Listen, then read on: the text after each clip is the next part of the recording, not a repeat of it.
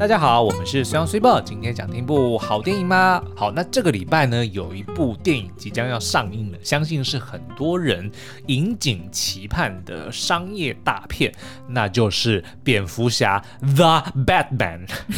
为什么叫 The Batman？哎、欸，而且他好像他后面没有加其他说明，没有，就是这样 The Batman。通常都会后面有什么什么什么时刻，然后什么什么对战，什么骑士？哎、欸，对对对。对 但是这一次很干净，它的片名非常简短。对，然后呢，如果你直译的话，The Batman 就是那个蝙蝠侠，对，就是那个只有一个唯一的一个那个男人。对，好，那这部片到底好不好看呢？我们今天刚刚看完了，然后呢，先告诉你们几个。它的这个实际的资讯好了，它是呃本周四三月三号即将上映哦。然后呢，它的片长长达三个小时哦，没错，三个小时。那但是呢，呃，算是其中一个好消息哦，就是我们在看整部片的过程中呢，并没有坐立难安的感觉。嗯，但是呢，它也不像是时间小偷。所谓的时间小偷是什么呢？最近发生的最明显的时间小偷就是。那个《鬼灭之刃》游郭篇第十集啊？为什么？因为瞬间就看完了，它一集二十分钟，哦，就是你看完你就想说，因为对战太精彩，对，怎么好像才过了两分钟一样，然后怎么就结束了？哦，这个就是所谓的时间小偷。那一部作品如果真的非常精彩，就会让你有这种感觉哦。那可是，一部电影、一部作品如果非常糟呢，就会让你如坐针毡，即使是二十分钟，可能都让你觉得有两个小时。所以今天的这个《The Batman》呢，我们看了三个小时，觉得。并没有坐不住，嗯，那但是他有没有到神片呢？就听我们接下来的分享了。哎、欸，我想要分享哦，好，请说。我第一个印象就是，我觉得很像影集。影集，他如果真的拍成影集的话，我会我觉得会是很棒的作品。嗯、那为什么我会觉得像影集呢？所谓的影集，就是指说，当他当你一口气就是把影集看完，你会觉得，哎、嗯。欸它里面有很多的情节，其实是可以省略，或者是可以，哦、或者是可以更加简明扼要。对，那通常我们会期待说，一部电影不管是两个小时还是三个小时，呃，它其实是应该要有一个很清楚的呃冲突、嗯，高潮，嗯、然后最后一个收尾，嗯、所以就会让你觉得，哎，好像坐云霄飞车一样，有一种就是。呃，紧凑的刺激感。好，可是我感觉好像这部片，我并不认为纯然是因为三个小时的原因，嗯、而是它的节奏跟它的叙事手法，的确它有很多的小事件，可是没有一个让我觉得。好像很爆的高潮。OK，对，好，那我延续你的呢？我觉得，呃，通常这样子这么长的电影哦，其实最怕的是什么？呃，过程中难受也就算了，但是最怕就如同你讲的影集，我们最怕什么？最怕烂尾。嗯，就说你投资了这么多的时间，这么多的集数，欸、这么多的感情，然后最后觉得哈，结局竟然是这样，就觉得被骗、被耍了。嗯、这部片并不会，对而且反而是呢，它最后结尾收的非常的好。嗯，所以至少在让你这个过程中，就假设如果你真的觉得我到底要。要不要投这么多的时间、这么多的精神去看这部电影的话，我告诉你，它的结局是所谓的 rewarding，嗯，就是你会觉得啊，还好。我看了这部片，就觉得还好，还 OK，对，不是不是说还 OK，就是说、嗯、哦，我庆幸我有看到这部片，哦、因为它的结尾我觉得是升华了整部片的一个精髓。明白。对，但是呢，因为它这部电影比影比较特别的呢，它是一个蛮特殊的设定，就是这个蝙蝠侠、嗯、Robert Pattinson 的这个新奇的这个版本呢，它是设定他在成为了蝙蝠侠两年之后，也就是呢新官上任。那所以你看不到他的前传，他不会告诉你他如何成为蝙蝠侠的。嗯、然后他也还算不上是个老手，甚至有很多的这个他在高谭市里面呢，也只是刚刚开始哦、呃、产生一些影响，然后有人开始注意到说哦有一个这个私行者开始出没，嗯、所以他的这个设定的确在之前的颇多作品里面是比较不一样的。哦，对，那最后呢，他等于是这整部电影三个小时的过程中，就有一点点像是他自己在寻找他自己的道路。比如说他为什么要做这件事情？哦、其实老实说，电影的很大的一部分都呈现了他其实一开始是并不知道他为什么要做这件事情，或者说他用他为了一个错误的原因来做这件事情。嗯、可是到了后期，或者说这个过程中，他慢慢明白他做这件事情的真正原因是什么。然后他的最后的那个揭晓，我觉得是非常的 rewarding 的。我觉得也有可能就是因为他这部片的。呃，他的这个起承转合，他比较像是他在探索自我，嗯，所以呃，当他探索自我的时候，你就会知道，哎，好像就的确你就不能期待说会有什么他遇上反派，然后精彩对决，嗯、然后最后有一个就是震撼的高潮戏，感觉就好像就就不会走向这个这条路，所以我觉得带着这样子的期待值去看这部片，就会觉得哎很棒。对，但是如果因为像我们没有带任何期待值嘛，嗯、甚至我连预告我都刻意不看，是。就直接就进去看了，那我就会第一印象就觉得哎很像影集，哦、然后觉得比较平一点。对，那可是我觉得也有一点不公平的地方是，诺兰三部曲其实对我个人影响太大，哦、所以不能比，不要，所以我觉得没办法，一定会一定会比较，即便我不是一个 hardcore 的粉，嗯、但是都还是会觉得。哦、oh，OK，嗯，你懂我意思吗？就是这样，哦，OK，这样子。嗯、好，那我们再另外提供一个呢，就是我们的剪接的哥哥佑哥他的这个、嗯、呃评论哦，因为结束之后我就有这个快速丢讯问他说，佑、嗯、哥喜欢吗？嗯，他说喜欢，活着真好。然后据点，所以呃，我也因为他后来要忙着回去剪片啊，所以我也就没有多问他原因是什么，或者说他这是什么意思。而且什么叫做活着真好？对对，所以那大家自己去解解读说，那我们的佑哥他是喜欢还是不喜欢？只是另外一题哦，佑哥虽然年轻，他大概二十六岁左右，嗯、他是一个非常有内涵的年轻人，他喜欢的片呢都非常的有深度。嗯嗯。然后呢，要让他喜欢一部作品不容易。对对，那所以当他下这个评论说喜欢。活着真好，嗯，但是有一点没有情绪的表达，所以我我不知道说听众朋友，因为尤其是你们不认识佑哥，而且有点挣扎，嗯、你不觉得吗？呃，通常你呃通常会说喜欢因为什么什么，或者是喜欢感受如何？我来看一下他的，他有没有 他有没有放那个怎么讲叫做标点符号，或者是或者是呃脸的那个表情嘛，表情符号。Okay, 他说。喜欢鸭活着真好，OK，没有任何的标点符号，OK。呃，好，我觉得呢，不管大家认不认识他，只要听到活着真好，嗯、我想应该还是会忍不住联想到现在乌克兰跟俄罗斯的战争吧，应该会觉得说挑剔什么，有电影看就已经很幸福了。没有了，他还有是，他还有很多片他是不看的，或者说他是看不上眼的。哦、好，那所以呢，在我们这个那些电影教我的事的三人组里面呢，呃，虽然推。然后佑哥应该算推，那 Cibo 你呢？我推啊推啊。OK 好，所以就基本上是呃一致通过，我们都推这个 The Batman，所以大家赶快在这个三月三号礼拜四去看。好，那你赶快说一下今天的主题到底要讲什么？嗯、我们绝对没有要爆雷，所以大家请放心，哦、我们算是要做一些。我们要吃豆腐，就是因为我们爆雷的那一集呢，我们预计要礼拜五才会讲，因为、嗯、因为这个毕竟是这个职业道德嘛，是，就我们不能在人家都还没上映就直接报结尾。对对。所以我们今天要做的是呢，就是蝙蝠侠。这个 IP 哦，其实是非常的久远的哦，它是一九四零年代就在漫画里面出现，那陆续呢也出现了很多的影视作品，对，有电影啊，有这个电视剧啊，那但是呢，早期的东西可能大家都比较没有记忆点，因为太久了哦。可是，一直到大概二十多年前，一九八九年左右吧，那开始了就是一连串的这个超级英雄的这个作品的重新翻拍哦，嗯、那所以 Batman 呢，当然就是首当其冲的成为了一个就是。呃，片商非常爱的一个作品哦，嗯、所以今天我们的节目呢，想要聊的就是在过去大概二十多年里面，曾经有六个人真人的演员呢扮演过蝙蝠侠。我们今天就想要来个别的呃，来一一讨论说，哎，每一个蝙蝠侠他们的特色在哪里？嗯、所以让你在进去戏院看这次的重启版的时候呢，更能够体会说，哎，我们的 Robert Pattinson 的这个版本它的美妙之处在哪里？嗯，好哦，那我们就开始吧。那第一个呢，就是由我们的 Michael Keaton 的这个版本哦，然后他的第一部作品呢叫做 Batman Mirza，就叫做 Batman，然后呢是一九八九年上映的，后面呢有一部续作叫做蝙蝠侠大显神威 Batman Returns，嗯，蝙蝠侠回来了，一九九二年哦。那 Michael Keaton 这个版本呢，你刚刚是看年份就知道他是最元老的嘛，是的。那这部作品呢，其实在当时是还蛮受争议的。第一个，他的导演。Tim Burton，其实现在大家都知道 Tim Burton 的名号嘛，他非常的知名，就是鬼才类的导演、哦。地狱新娘，对，地狱新娘。然后，哎，圣诞夜惊魂不是他导的哦，是他的发想，但是不是他，uh huh、很多人都会误会、哦。对对，我一开始也以为。对，他的风格其实就是非常的奇怪，嗯、非常的歌德风。是的，非常的神秘，嗯，那所以呢，当初哎找他来这个指导蝙蝠侠的时候，很多人就想说，哎，那他到底会呈现一个什么样的蝙蝠侠？那但是最争议的还不是这个，而是他找来了 Michael Keaton。Michael Keaton 在当时呢，其实并不算一线演员，他是演很多的谐星的，就他他他是一个谐星，然后演了很多就是那种不上不下的喜剧片，嗯，所以大家就觉得说，你找一个喜剧演员来演 Batman，你到底想要干嘛？哎，不要小看喜剧演员哦。对，但他他的喜剧演员又不是 Jim Carrey 那样子的喜剧演员。哦，因为我本来要讲的是乌克兰总统啊。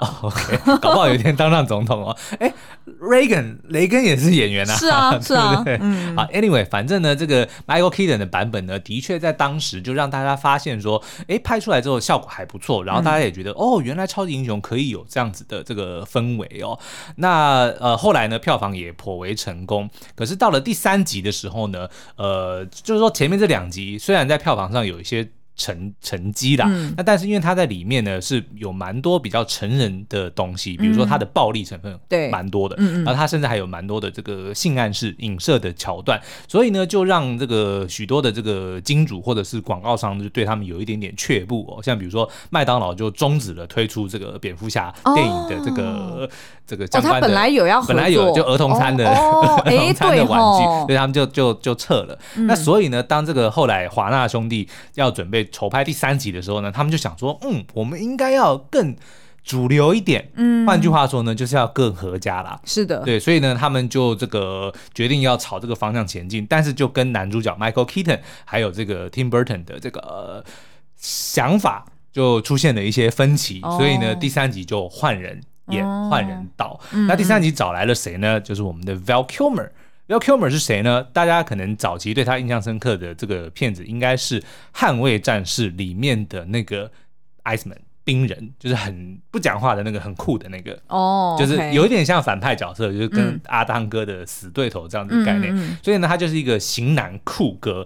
所以当他来这个接下这个电影的时候呢，大家都讲说，哦，那可能会给我们呈现一个比较不同的风格。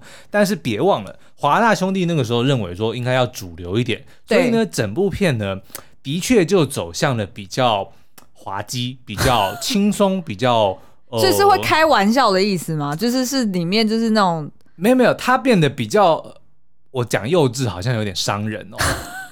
但是他的确就是朝向那个方向走，oh. 就变成他是银河，就变得有很多很 comical 的成分，就看起来更像漫画。Oh. 就他原本自己已经先从漫画的东西变成说哦比较真实一点，就 Michael Keaton 那个时候把它就是实体化变成一个英雄，嗯、但他又把它推回去说哦有点像卡通，有点像漫画那样子的呈现。Oh. 就是你看到他的这个装扮会，我懂了，就是会感觉他就是比较是一个架空世界，嗯、对不对？就比较不会认为说他的这个版本的城市是真实存在。是的，嗯，是的。然后呢，呃，他也不一样的就是他让蝙蝠侠多了一个伙伴，就是 Robin，所以呢就会有主角跟 sidekick，嗯，就标准的就是一般，比如说卡通里面啊，或者是说一些这种这种小朋友或者说比较年轻观众们比较喜欢的作品，就一定会有一个主角一个配角，嗯，这样子搭配的情况，所以他们就塞了一个 Robin，也是算是呃跟之前的作品比较不同的地方哦。那第二部作品就是 Val Kilmer 的这一部作品呢，我们觉得它是卡斯非常华丽的，因为除了那个 Batman 是 Val Kilmer，然后那个 Chris O'Donnell 他饰演 Robin，那他的反派其实也是一时之选，比如说有 Jim Carrey 所饰演的弥天大圣，嗯嗯，然后呢还有这个 Tommy Lee Jones 饰演那个双面人 Harvey Dent，哦，对，哎，对耶，是，然后呢它里面呢女主角不算女主角啦，就是呃女女性角色戏份最多的。但是因为这部片不是，嗯、就他并 他不是主要 对，啊，那位呢是 Nicole Kidman，嗯，而且 Nicole Kidman 呢在那个当时是他的全盛期，对，他那个美艳那个真的是会。叫做 Take Your Bad Breath Away，不知道他那个全盛期是不是？哎，是红模仿的时期。他是一九九五年，差不多。哦，九呃红模仿好像是九八吧，还九七还九八，但基本上就是他的全盛时期。那个他的美貌真的是震慑全场的那那种等级的哦。好，那这个呢，呃，最后出来的票房虽然还不错，但是一如同我们所呃之前就预期到的，就当你把它变得比较合家的时候，你就。感觉没有办法 take it seriously，你没办法很严肃的看待它，因为它就变成是一部就是取悦大部分主流观众的一部作品，嗯、所以影评对它的评价并不算太高。嗯，那但是呢，还算可以，还算过关哦。所以呢，基本上这个华纳兄弟就紧锣密鼓的准备要拍下一部作品了。嗯。那但是呢，要在拍续集的时候呢，这个 Val Kilmer 呢就去呃，因为他要去拍他自己的另外一个作品，叫做 The Saint。我忘记中文叫什么了，嗯、然后反正就是因为这个呃档期的关系哦，所以他就只能够呃退出这个蝙蝠侠的作品哦，然后他那个时候就要另外去选蝙蝠侠。哦、那这个事情呢，在经过了这个 Michael Keaton 经过了 Val Kilmer 之后，其实谁会是下一任蝙蝠侠，突然就变成了好像这个电影界的盛事，大家都在猜，哎，那下一个蝙蝠侠，其实到现在也是啊，是啊，我们每一次有新的蝙蝠侠作品，大家都会去想说。啊、哦，下一个是谁、嗯、啊？Robert Robert Pattinson，哈，怎么可能找吸血鬼来演？就大家其实对于下一个蝙蝠侠都会有很高高的期待。对，那接替 Val Kilmer 的呢，叫做 George Clooney。对，而且那个时候也是他的全盛时期。嗯，George Clooney 呢，你现在看，当然可能因为他已经六十岁了嘛，对当然就是没有他的的那个。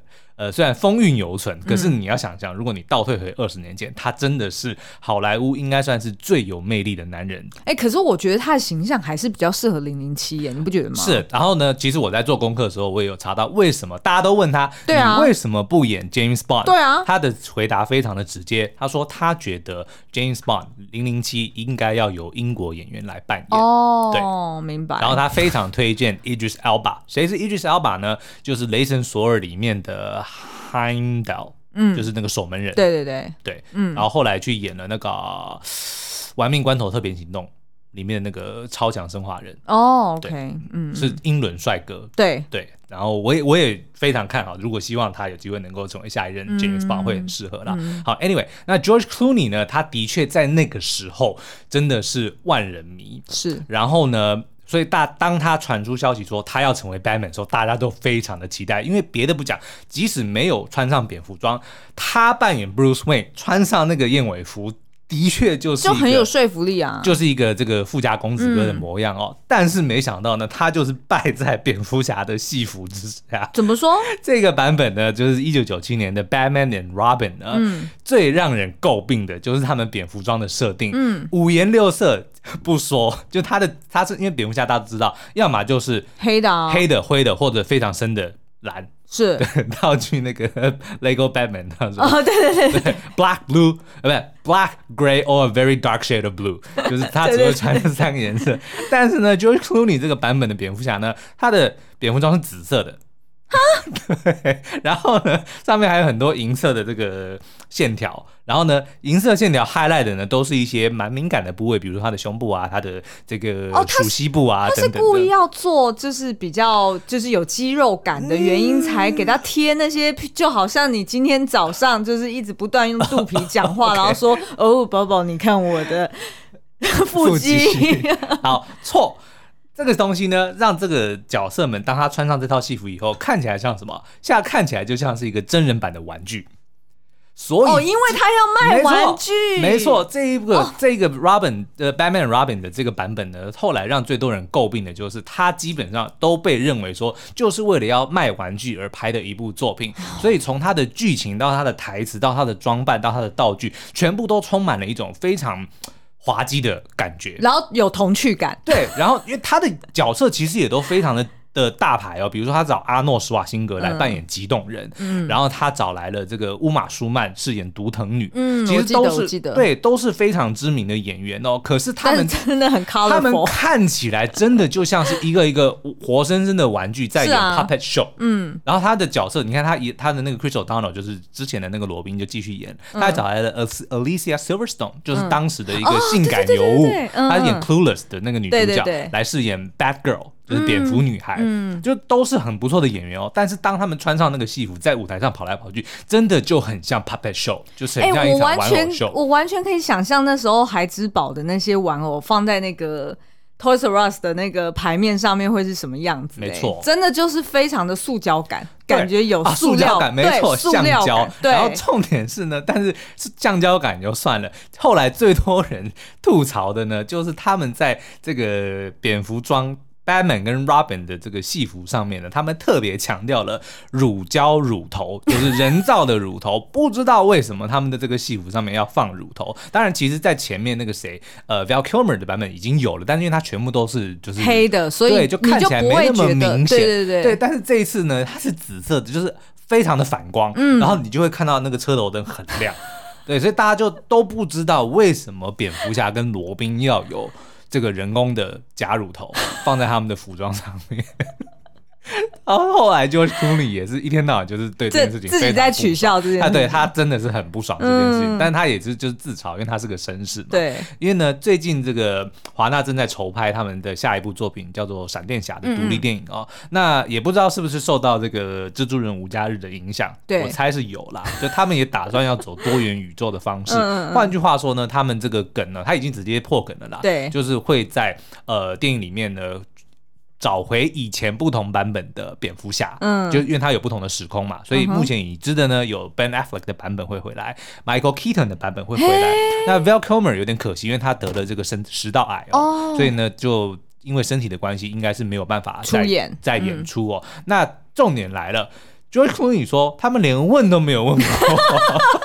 然后他自己讲说呢，但是我也有自知之明啊，应该是我把这个招牌搞砸了，所以他们才没有问我。可是我相信呢，就算他们问，George Clooney 打死也绝对不会再穿回那一套戏服出现在荧幕上面。Oh my god！、嗯、但是不晓得他会怎么穿越时空哈？没有，因为他那个闪电侠的这个基本的的设定就是他跑得非常的快嘛。对，那所以你看时空其实就就有一个速度的的元素在里面嘛。就当你速度达到一定的时候呢，你就会扭扭曲时空。所以我虽然没有看到，但是我猜测应该就是他 unlock 了他的一个能力，就是他可以透过他的速度或者什么的，然后就是就很快的跑到那个，然后就会就可以达到进入到或者说 access 到不同的时空哦，对，不同的 multi 不不同的 universe 里面，所以就会遇到不同的人等等的。怎么听起来有点不太期待呀？我还蛮期待的耶，对啊，我还蛮想要知道期待那种滑稽感吗？不是不是，我是还蛮想要知道说他们到底还可以，嗯，就是哦，玩出什么新意，就是不是？不是不是新意啊，就是人家已经先做过了，所以我就想说，当全世界的观众都知道说你在抄蜘蛛人，我还想知道说，那他要怎么样自圆其说？哦，嗯，我还蛮期待的。好好 好，那接下来，接下来哦，这个这个我觉得可以单独聊一集的，就是呢。好，那我们先休息一下。好，那再来要介绍的呢，就是我们心目中哦，不只是我们心目中，相信是几乎所有的人都会认同哦，是所有蝙蝠侠系列里面最完美的，那就是由 Christopher Nolan 所执导的蝙蝠侠三部曲。Batman Trilogy 哦，那在这个三部曲里面饰演蝙蝠侠的呢，就是我们的贝爷 Christian Bale。那这部作品呢，不止口碑好，他还呢创了几个记录。嗯，首先呢。呃，在这个第二集就是黑暗骑士呢，它的票房大概是十亿美金哦，它是第一部蝙蝠侠的系列电影里面超过十亿美金的。哦，然后呢，它光是这一部片的票房呢，就几乎等同于之前诺兰之前所有蝙蝠侠电影的票房总和，差不多了。哇，少一点点，但差不多。这也太扯！最后这三部电影呢，总共获得了二十四点六亿美元的票房，非常的厉害。哦嗯、那再来呢，就是它是第一部得到。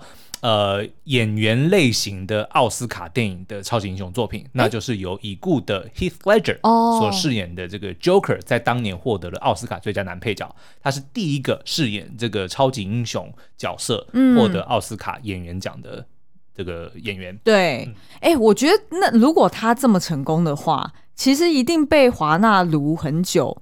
要去拍第四、第五、第六，就是他一定有被、啊、有。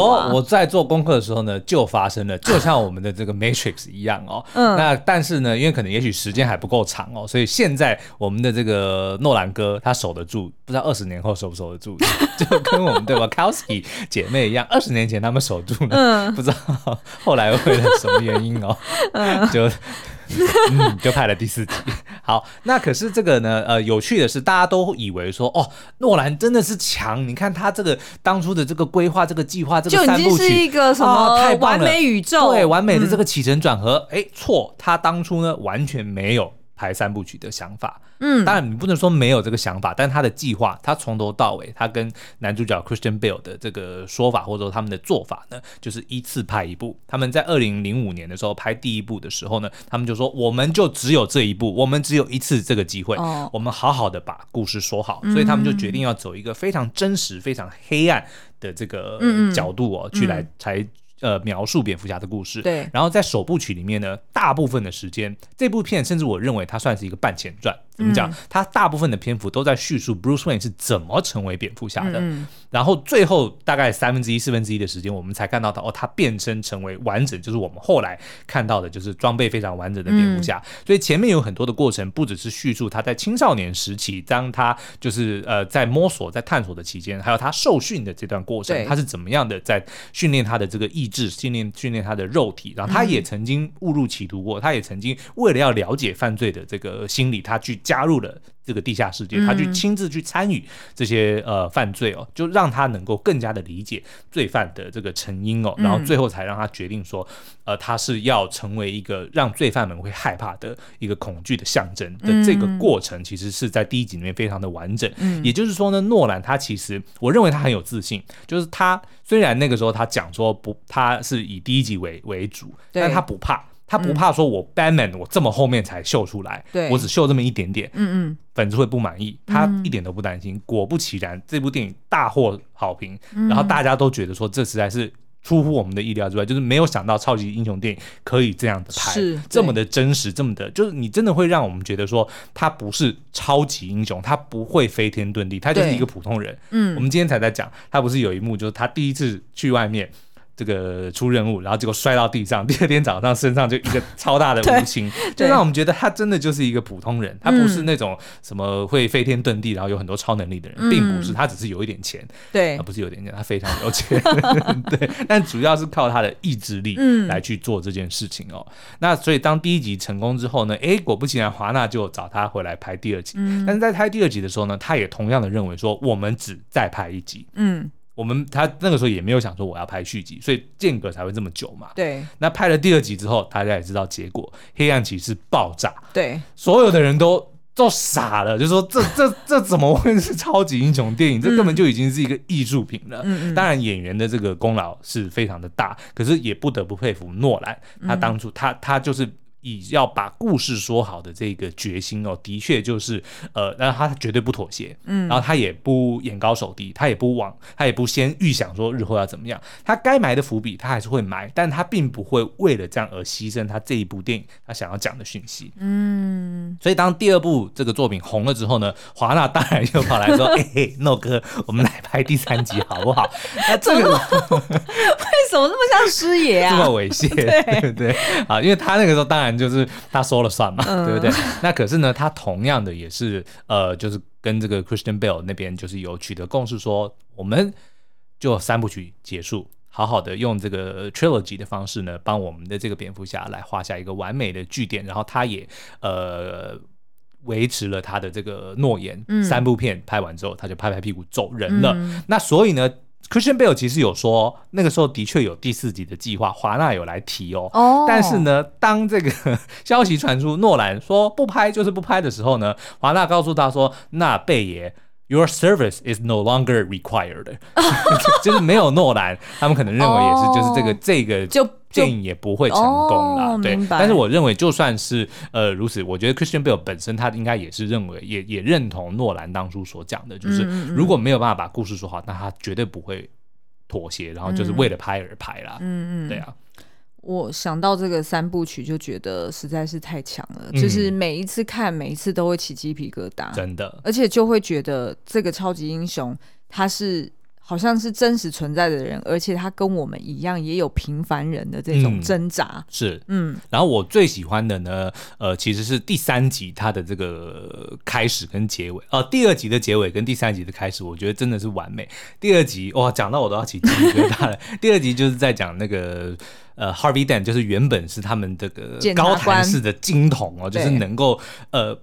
不用戴面具就能够终结犯罪的一个人，嗯、就基本上就是呃，如果就是蝙蝠侠是黑暗骑士，嗯、他就是穿着金光闪闪的白衣白马王子的概念，嗯、白衣骑士，然后他能够正大光明的来打击罪犯，不用像蝙蝠侠躲躲藏藏，然后要戴着面具躲在阴影里面哦。嗯、所以的确那个时候大家都认为说他就是一个希望，但是没想到在 Joker Heath Ledger 的 Joker 的操纵之下，他还是成功的把这个。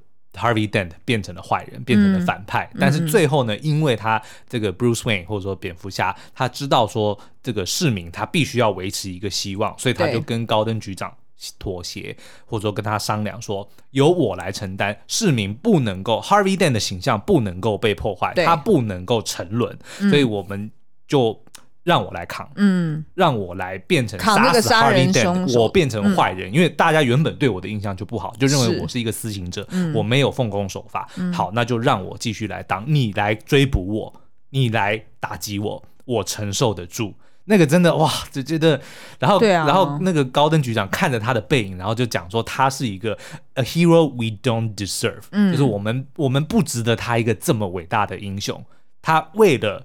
这个市民的希望，他可以牺牲自己的形象，因为英雄对一个英雄来说最最重要的是什么？就是他的 reputation 跟他的 legacy。对，外人怎么看他？你你是个英雄，这个是所有英雄最希望的。对，但他却自愿让自己成为罪犯，嗯，而且是杀害了高谭市希望的那个人，嗯，只为了维持 Harvey Dent 的正义形象。哇，我们讲那么多三部曲的好处，嗯、你要不要讲一个？唯一的败笔。OK，好，我们今天才来讲，那这部片到底有没有败笔呢？有，我们觉得呢，就是 Christian Bale 在饰演蝙蝠侠的时候，不知道为什么 就一定要压低他的声音，I'm the Batman。因为你知道这件事情呢，当然这是赋予他的这个角色形象哦。然后呢，他也不希望让人家认出他是蝙蝠侠嘛，就听他的声音，对，要变音。可是呢，我们还是得要知道这是一个戏剧，所以呢，别人。认不认，能不能够透过他的声音认出这个人是 Bruce Wayne？、嗯、决定的人是谁？是编导。嗯，编导、编剧、导演说认不出来就是认不出来。嗯、他就算用自己的声音跟人家对话，只要编导不说，人家认得出来。嗯嗯，别人就认不出来。所以我不知道为什么 Christian Bale 要这么辛苦的，一直不断的去用他那个很低沉的声音，就是 I'm the Batman，就是就觉得好好。那那个 Ben Affleck 的版本有没有变音啊？没有这么明显，就是 Christian Bale 的特别明显，就会觉得我听了有的时候就重看的时候会觉得有点累，就是你可不可以好好说话就好，就是没有没有必要啦，大家让他认不出来啦。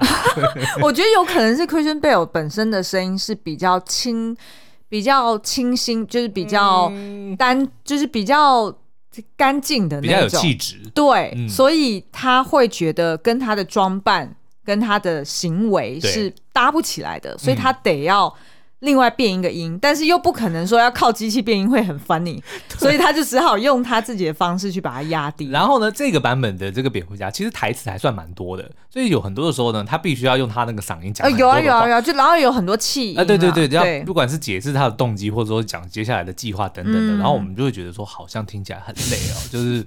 但是这个我觉得有点有点为了找茬，就是鸡蛋里面挑骨头，啊。吹毛求疵。就你如果硬要我讲一个说这部片的缺点，那我觉得就是他的声音有点。似乎没有必要这么刻意啦，但是除此之外，它真的是一部完美的作品哦。好，那接下来我们要来听最苦命的蝙蝠侠，对，那是哪位呢？下一任我们的 Ben Affleck，我们的小班哦。那这个 Ben Affleck 呢，其实我觉得他本人，我我非常欣赏他，就是这位演员，或者或者就是他这个艺人哦，因为他后来其实也呃去转成幕后就，就就编呃监制很多的，甚至导演了很多的作品哦。嗯、然后他也凭着这个 Argo。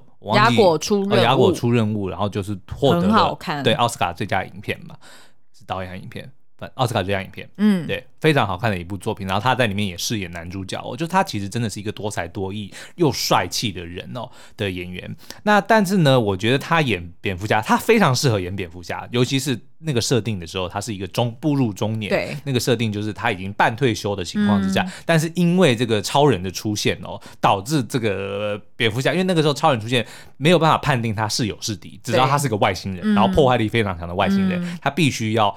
确保说这个人这个超人不会危害地球哦，所以他才不得已的要出现。所以他第一部露脸的作品呢，其实就是呃蝙蝠侠对超人正义曙光哦。那但是呢，这个作品它的前作就是《超人钢铁英雄》，就是由这个，我一下忘记他的名字叫什么。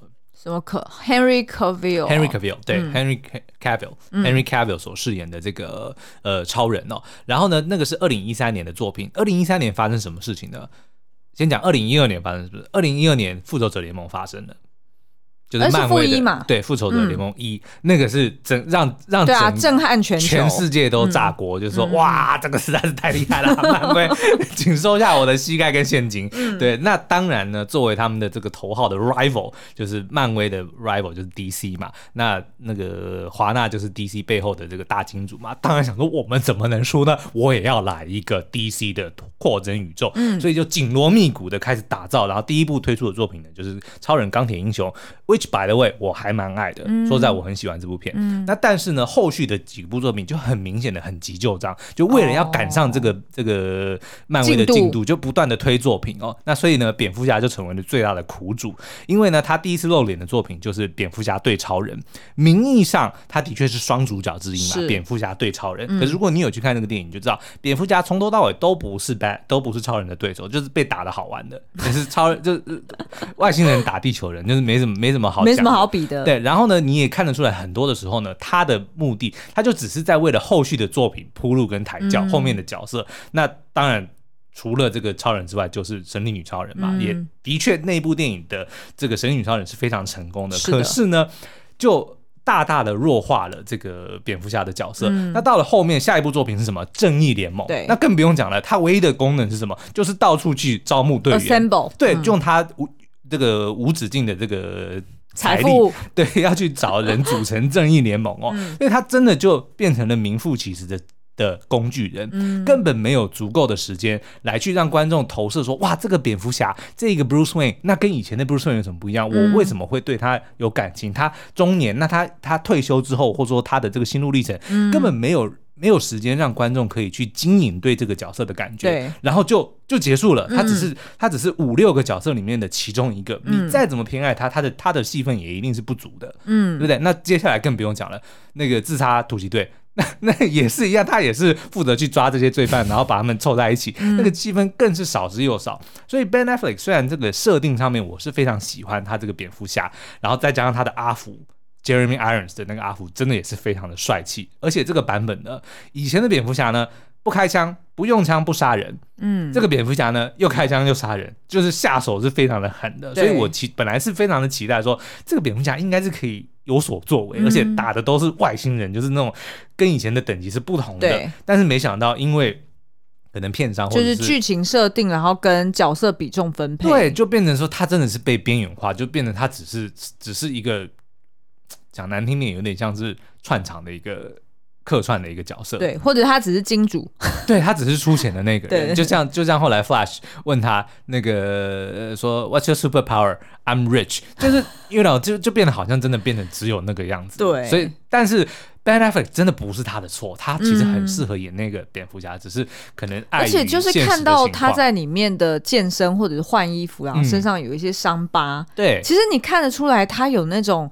那叫什么？就是日暮西山，嗯，然后但是他还要盯住，对，因为他觉得那个是他该做的事情的那一种勉励感，然后又看到反而会有一种同情的感受，然后同时呢，嗯、又有一些新血的加入，又燃起了他，哎，他心中的一团火，心里的一团火又被点燃了，对不对？嗯、尤其是还有神力女超人的这个。对不对？激励，嗯，对 对，都会觉得说，哎，好像似乎这个角色其实很有琢磨的空间，但是没想到就就就就这样不了了之了。要是当初他可以有一个自己的系列有多好？对呀、啊，对啊。好，那可是呢，呃，其实华纳也不算是亏待了 Ben Affleck 啦，就是在这个这三部，就是刚刚讲的这个蝙蝠侠对超人、正义正义呃。联盟，然后跟这个自杀突击队之后，嗯、其实是本来有属意要让 Ben Affleck 去呃进行下一个蝙蝠侠的计划，不是由他主演，但是是由他去监制，甚至好像有传出要指导的这个消息哦。哦，但是后来当他们找了编剧进来，就是这一次的这个导演呃 Reeves 进来之后呢，嗯、呃，就他提议说他想要走一个呃全新的方向，就是用一个比较年轻的版本，嗯、然后希望能够脱离。扩增宇宙哦，DC 扩增宇宙的这个方向，哦、就是独立自己独立，独立，就像之前那个 Joaquin Phoenix 的小丑一样的概念的时候呢，那最终当然就是 Ben Affleck 就离开了这个 project，、那就有 Matt Reeves 就是这次的导演接手，哦、也就有了我们这个 Robert Pattinson 的这个作品哦。哦，嗯、的确是算是最年轻的一个版本，对不对？他算是就是三十几岁嘛，嗯，差不多。其实之前的演员差不多都是三十五六岁左右演，哦、所以 Robert Pattinson 并没有特别的年轻，哦、他大概也是三十五六岁左右。嗯、但是设定的这个角色的 Batman 呢，嗯、的确是才刚刚成为蝙蝠侠没多久，两年。对，然后如果我们推测，比如说 Bruce Wayne 假设是十岁左右父母死掉，然后他是在二十年之后，所以大概就是三十出头，嗯嗯，所以比他 Robert Pattinson 的年纪稍轻一点点的蝙蝠侠。嗯嗯，嗯对那你觉得这个蝙蝠侠是？最怎么样的一个蝙蝠侠？我觉得呢，他是最困惑的，因为他真的觉得很 confused，就是很多的时候呢，他都不太确定为什么那 confused 会想到那个《暮光之城》里面的那个女主角，她才是最 confused 的人吧？oh. 对不对？他常常说，嗯、呃、嗯。I don't understand。呃，我不懂。嗯，哎，那是想见你吧？Okay. 好啦，那但但是呢，呃，因为我们其实呃，因为时间的关系哦，嗯、然后再加上我们其实是想要呃，好好的来解析这部片呢。嗯。呃，新版的蝙蝠侠它其实有非常多的深意哦，嗯、然后就如同我们刚刚讲的，它的这个结尾，我们就认为结的非常的好所以我们是想要另外有一集来专门来聊。所以今天呢，我们就想要在这边就先结束。好。所以以上呢，就是我们呃来讨论哎过去。这二十几年中的六位蝙蝠侠，他们的特色在哪里？好，好那、这个、你要不要？哎，你要不要总结一下？OK，我觉得还蛮有趣的。真的吗？好，啊、那我们从这个 Michael Keaton 开始，他是最元老的蝙蝠侠。那再来呢是 Val Kilmer，是最华丽，因为他的卡斯真的非常的华丽，并不是衣不，并不是衣服华丽，衣服华丽是下一个，是 George Clooney 的版本。我们叫他最害羞的蝙蝠侠，对，对，对，对，因为他要不断的露出他的嗯嗯。好，那再来呢，Christian Bale 是最完美的蝙蝠侠。然后呢，Ben Affleck 是最苦命的蝙蝠侠，然后呢，Robert Pattinson 是最彷徨、最困惑的蝙蝠侠。好哦，嗯、那非常期待这个 Robin Robert Pattinson 他的呈现，嗯、不知道对于大家来说，我个人是还蛮爱的。我觉得我是。但是这个不要讲，对不对？就是不要暴雷。对对对，因为我们有看到一些蛮特别的装扮，对，跟他呈现的方式，OK，我觉得有蛮多发挥的潜力。是，好，那但是我想要在最后呢，在就是因为可能大家也许对于那个 Robert Pattinson 还在停留他在暮光之城的时候的形象，或者是比如说那个哈利波特，嗯，里面的那个稚嫩、年轻、帅气、苍白。的那个，我早就已经忘他演演哈利波特。对对，我的意思说，可如果你你的印象还停留在那里的话呢，你一定会改观。他在近年来哦，就是自从那个《暮光之城》结束之后，天能都不算，就是在那个之后，他其实想要不断的扭转他的这个形象嘛，就是不是只靠外表的一个年轻帅哥，他其实接演了非常非常多很高难度的角色，而且都非常的精彩，我都觉得他。应该，如果他运气好一点，他应该已经拿下了奥斯卡最佳男主角。他的演出真的很厉害，而且他都把自己搞得很脏。没错，我觉得这个、就是、每一个角色都是。你知道很像谁吗？很像另外一位哈利波特的，就是哈利波特本人 Daniel Radcliffe。我觉得他们都是为了要摆脱自己的这个形象，所以得要去挑战很多的角色。嗯、那也因为这样的过程中，其实 Robert Pattinson 早就已经变成一个非常厉害的演员。嗯、你在这部影片里面看到的。就算会让你感觉不舒服的那种那种形象的呈现，或者说他的那个情绪，嗯，那个都是刻意的，嗯、他刻意要让你感受到，比如说他的无助、他的彷徨，嗯、那个都是那个都是他的表演，非常的精彩。嗯，嗯好哦，那非常推荐大家进戏院去看，但是要做好防疫的准备哦。没错，那今天的节目就到这边，礼拜五要记得回来听蝙蝠侠的完整有雷解析。好哦，那今天节目就到，哎，为什么有什么不一样？拜拜，好，拜拜。